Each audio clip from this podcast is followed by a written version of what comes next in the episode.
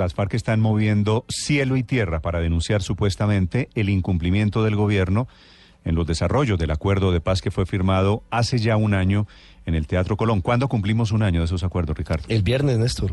Pasado mañana, el viernes Pasado mañana, semana. exactamente.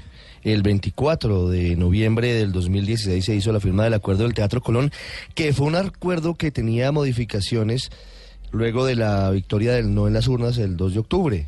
No las que consideraba la oposición, pero sí hubo algunas modificaciones. Pidieron cita a los señores de las FARC con la fiscal de la Corte Penal Internacional, la señora Fatou Bensouda, y pidieron cita con el presidente Santos para intentar resolver las inquietudes.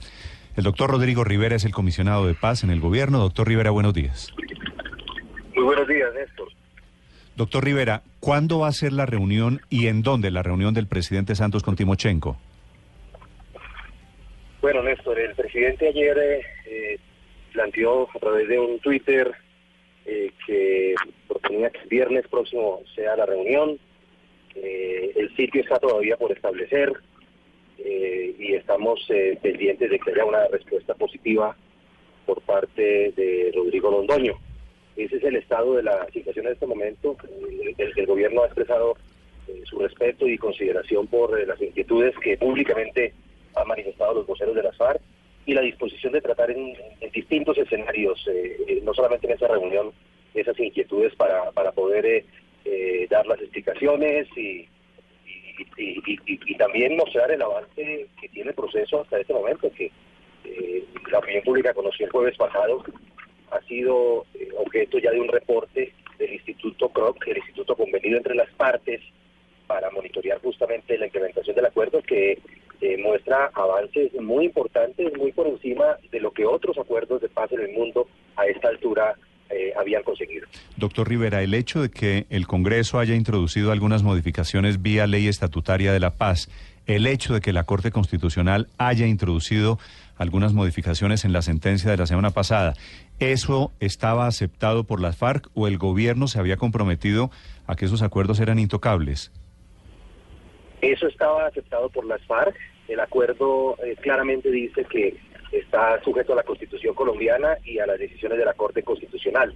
Eh, por cierto, eh, las propias FARC y el gobierno han celebrado reiteradas decisiones de la Corte que han eh, fortalecido el acuerdo y esta última no es la excepción. Aquí lo que hay que poner de relieve es que hubo una equivocación en el comunicado del miércoles producido por la Corte Constitucional que fue corregido el viernes el viernes pasado y él fue el comunicado equivocado del miércoles el que generó las las mayores reacciones del jueves pasado por parte de las FARC.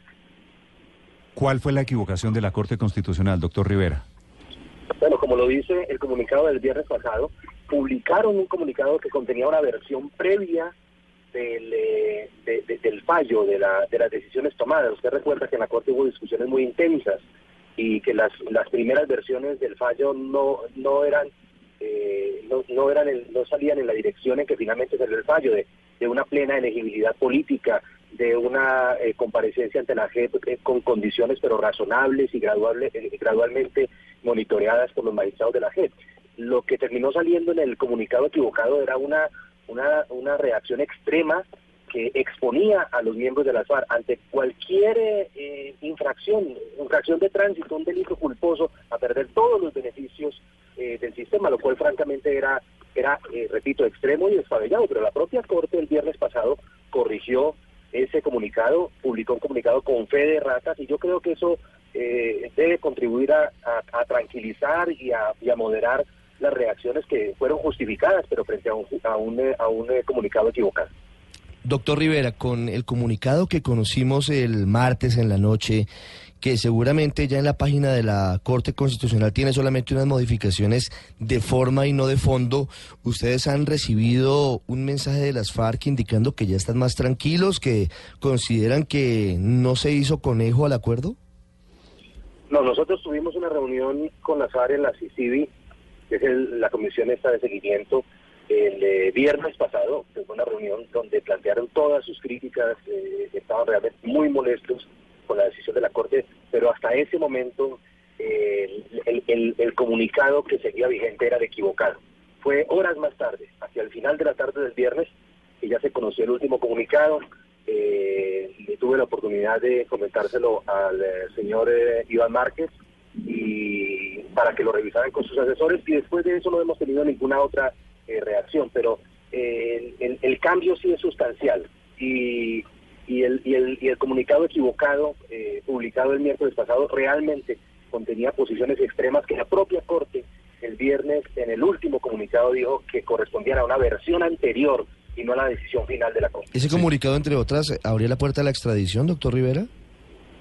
Entre otras cosas, y, y, por y por y por una un olvido eh, de, algún tema circunstancial al momento de decir la verdad que no fuera realmente esencial o por incurrir en una infracción o en un delito culposo. Eh, es decir, contenía unas consecuencias absolutamente extremas a conductas eh, que no tenían ese nivel de gravedad y desde ese punto de vista desconocía la gradualidad del, sistema contenido en el acto legislativo mm. Que la decisión de la Corte reivindica y la posibilidad de los magistrados de la, de la Justicia Especial de Paz para establecer en cada caso esa gradualidad y el cumplimiento y la verificación de esas, de esas condiciones. Pero, doctor Rivera, ¿sí fue un error de la Corte Constitucional o eso fue lo que falló la Corte Constitucional que, que dado el escándalo y dado las alarmas que se prendieron, salió a corregir después? No, fue un error eh, porque el comunicado del martes en la noche fue el comunicado original, estaba perfecto. Lo que pasa es que no estaba numerado. Y al día siguiente aparece un comunicado numerado y aparecen una serie de párrafos totalmente diferentes que provocaron esta reacción, a mi juicio, justificada, porque realmente las, los párrafos y las, eh, entre comillas, decisiones que se incluían eh, no coincidían con las primeras anunciadas públicamente por el presidente de la Corte Constitucional y por eso se publicó una corrección por parte de la Corte Constitucional, a mi mm. Doctor Rivera, la alarma de, de, las FARC se prende es por qué? Porque en caso de reincidencia habría sanciones, saldrían de la JEP y quedarían a las puertas de la extradición, básicamente si le entiendo bien, ¿cierto? Eh, entre otras razones, pero fundamentalmente porque en caso de, reincidir en cualquier en cualquier clase de delito, o sea, una infracción alimentaria, un delito culposo, o sea, eh, eh, sin ningún grado de, proporcionalidad, cosa que francamente, repito, habría sido descabellado y, y, justificaba esta clase de reacción. Nosotros se los dijimos en la reunión del viernes, estábamos un poco perplejos porque pues no, no imaginábamos que iba a haber una corrección, eh, pensábamos que ese había sido el, sentido final de la decisión, nos sorprendía la, la, comparación con el comunicado del martes, pero hacia el final del viernes la Corte produjo un comunicado con fe de ratas que yo creo que devuelve las aguas a la tranquilidad. Doctor Rivera, ¿el gobierno le pidió a la Corte que arreglara la decisión o la Corte lo hizo por su propia iniciativa? El gobierno no le pidió a la Corte nada, la Corte lo hizo por su propia iniciativa. Nosotros estábamos en una reunión en la tarde del viernes considerando eh, pues la situación cuando conocimos que la Corte había eh, emitido ese nuevo comunicado con fe de ratas. Sí, doctor Rivera, arreglado, entre comillas, el tema, un comunicado que comete un error, dice usted, de la Corte Constitucional, la Corte lo rectifica un par de días después, ¿eso ya tranquiliza a las FARC o todavía no? E, ellos todavía no se han pronunciado, pero yo creo que sí, porque los temas esenciales que justificaban esta indignación eh, han quedado aclarados eh, con, el, con eh, el, comunicado del viernes pasado. Hay, hay otros temas donde ellos ah, expresaron algunas reservas, algunas críticas, el tema de la tutela, el tema del conflicto de competencia, el tema del control disciplinario de los magistrados de la Justicia Especial de Paz. Pero cuando usted mira el, el razonamiento de la Corte, pues apunta a garantizar que realmente los eh, sujetos que comparezcan ante la Justicia Especial de Paz eh, como responsables de los delitos eh, más graves o las propias víctimas que van a actuar ante esa justicia pues tengan sus derechos garantizados y que cuando cuando eso sea objeto de controversia por alguna decisión de los magistrados de la JEP pues no sea la JEP juez y parte lo cual realmente restaría garantías a esos sujetos. Yo creo que, que esos son temas que, que, que más bien fortalecen el acuerdo. Doctor Rivera. Se cortó la comunicación.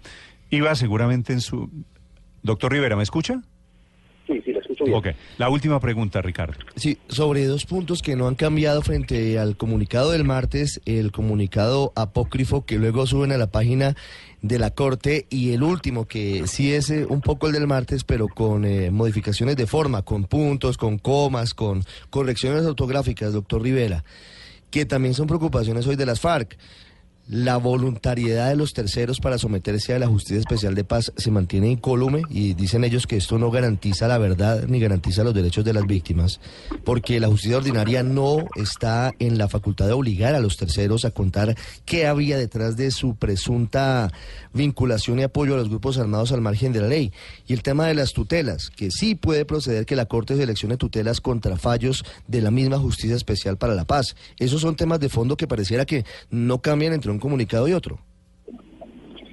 Es verdad, esos temas se mantienen, pero eh, como lo estaba explicando, el tema de la tutela, eh, como el tema de, los conflictos de competencia o el de la jurisdicción disciplinaria sobre los magistrados de la JEP, en últimas, como ha explicado la Corte, tienden a garantizar eh, que los derechos de quienes comparezcan ante la JEP y de las víctimas se, se, puedan satisfacer. Porque si no son satisfechos por decisiones de los magistrados de la JEP, la Corte juzgó que era inapropiado que la JEP fuera juez y parte al resolver esas controversias. Y en el tema de los terceros o de los servidores públicos no militares, lo que la JEP ha dicho es, aquí hay un principio que es el de juez natural y el de legalidad, eh, que se altera frente a los miembros de la FARC, pero porque con ellos se hizo un acuerdo de paz. Y entonces el, el, origen que altera ese, ese principio del juez natural es el, el, fin supremo de la paz. Pero esa, ese mismo argumento no obra frente a los terceros y frente a los servidores públicos no militares que tienen un juez natural, por cierto, con un procedimiento mucho más estricto que el de la JEP y con sanciones mucho más gravosas que las de la JEP. Y lo que ha dicho la Corte es eh, ordenarle a la Fiscalía y al sistema eh, judicial ordinario que le den prioridad a esas investigaciones. La combinación de esa prioridad, de esa seriedad de investigaciones, con la puerta abierta en la JEP, va a conducir sin duda a que quien realmente esté encargado en una investigación de esa naturaleza vaya voluntariamente a comparecer ante la gente. Sí, ¿en qué va, doctor Rivera, la apelación de las FARC de la Corte Penal Internacional? ¿Qué futuro tiene ese, ese proceso, ese camino? usted sabe que la Corte Penal Internacional tiene una competencia subsidiaria. Si la justicia del país no actúa y la Corte misma ha, eh, ha dicho que el sistema de justicia especial de paz es suficiente eh, eh, aplicación de justicia, pues ahí se activaría la competencia de la Corte Penal Internacional. Entiendo que las FARC quieren eh, ir ante esa instancia para decir que los terceros van a quedar en impunidad o van a gozar de impunidad, que los servidores públicos que no son miembros de la fuerza pública van a quedar en impunidad. Eso contradice dinámicas y decisiones que uno ya empieza a advertir en la Fiscalía y en el sistema judicial donde se están produciendo investigaciones y repito, que son más severas desde el comienzo. Se abre una investigación e inmediatamente la gente la meten a la cárcel. En la JEP, los, los que comparecen eh, gozan de libertad mientras estén cumpliendo con sus obligaciones eh, frente a la JEP. Y las sanciones en la JEP máximo son 20 años de cárcel, ante la justicia ordinaria máximo son 60 años de cárcel. Pero la Corte ha respondido esa inquietud eh, en torno al tema del engavetamiento de expedientes, diciendo que ordena que se le dé prioridad a esas investigaciones. Yo creo que es, es, una decisión salomónica y repito, en el acuerdo de paz las FARC obligaron a muchas cosas, entre ellas a acatar los fallos de la Corte Constitucional y a sujetar eh, todas sus decisiones a la Constitución Política de Colombia. Y el guardián de la Constitución es la Corte Constitucional. Yo creo que no hay una institución que tenga un mayor compromiso con la paz en Colombia y con, y con la plena implementación de estos acuerdos de paz que la Corte Constitucional. Bueno, pues si cambiaron el comunicado, obviamente eso es el mensaje. Doctor Rivera, una pregunta final. Si ya todo está arreglado con el tema, con el cambio de comunicados en la Corte, eh, ¿de qué van a hablar el presidente Santos y Timochenko el viernes entonces? Bueno, yo no estoy diciendo que todo está arreglado. Yo digo que en mi opinión los temas esenciales eran los que comprometían eh, la, la, la posibilidad de concurrir ante la Justicia Especial de Paz y tener estas sanciones propias de justicia restaurativa y al mismo tiempo el tema de la elegibilidad política, esos temas quedaron arreglados. Los otros, como le estaba mencionando, los de tutela y estos, eh, siguieron ratificados allí, pero tiene que ser objeto de una conversación, de una explicación para, para justamente explicar esto. Es que en, en, en, el desarrollo de la implementación del acuerdo de paz, hay instituciones que actúan, el Congreso actúa, el Congreso toma decisiones, la Corte actúa, toma decisiones hay que, hay que actuar frente a esas instituciones porque estamos en un Estado de Derecho, pero mm, hay, hay que hacer que justamente esas actuaciones fortalezcan la implementación de los acuerdos de paz y no nos conduzcan a una sin salida en donde digamos que pues ni siquiera los fallos de la Corte eh, pueden ser acatados o que rompen el acuerdo de paz cuando no es así. Mm. Doctor Rivera, muchas gracias. A ustedes, Néstor, muchas. Gracias, señor. Muy amable. Es el comisionado de paz, Rodrigo Rivera, esta mañana en Blue Radio sobre la reunión del presidente Santos y Timochenko el viernes, sobre las inquietudes de las FARC.